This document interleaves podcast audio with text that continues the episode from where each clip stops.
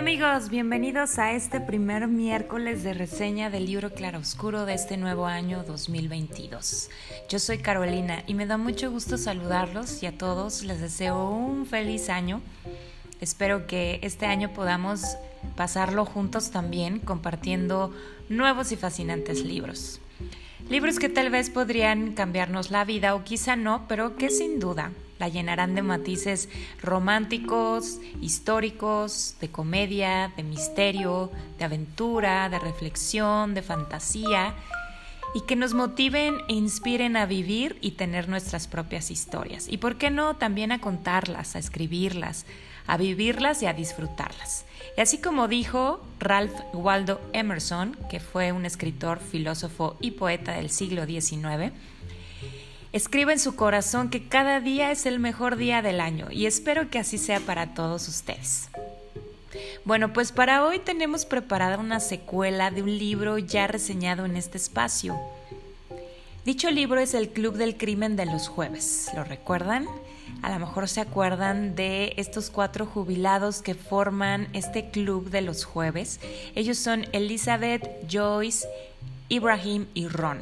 Ellos son habitantes de este lugar de retiro llamado Cooper's Chase en donde gozan de todas las comodidades, de tal forma que no tienen nada de qué preocuparse, salvo de cosas como si a su edad deben o no abrir una cuenta de Instagram, sobre si ir al súper caminando o en auto y los riesgos mortales que implica cada una de esas cosas.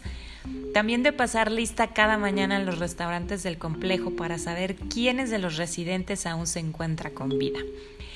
Y bueno, claro está que cada jueves tienen una cita en la sala destinada para armar rompecabezas, para armar el suyo propio, que es diferente al de los demás.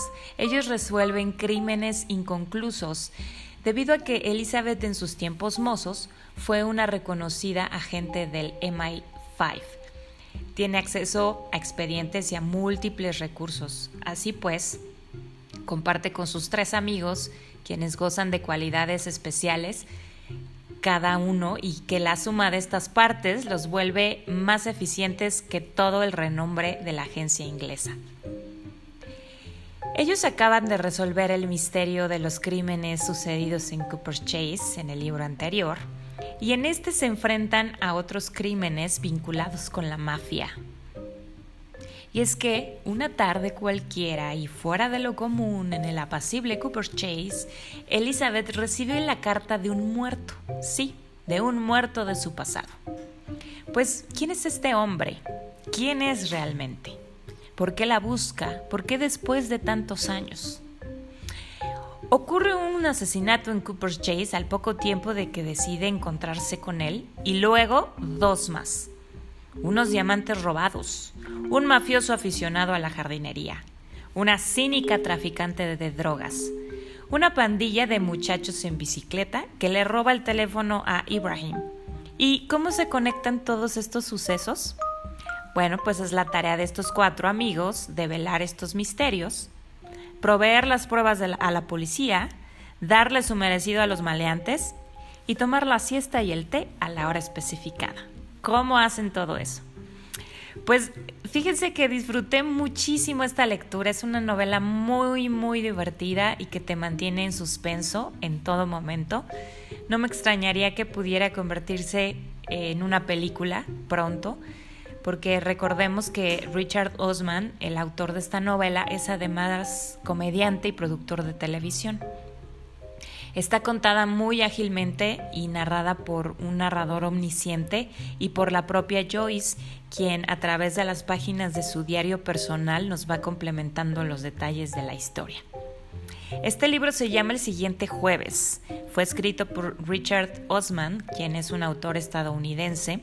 Es de editorial Espasa y tiene 477 páginas. Está catalogada como novela negra de misterio y o de humor. Es nuestra recomendación del día de hoy y como siempre les pedimos que nos platiquen si deciden tomarla y que nos den sus comentarios.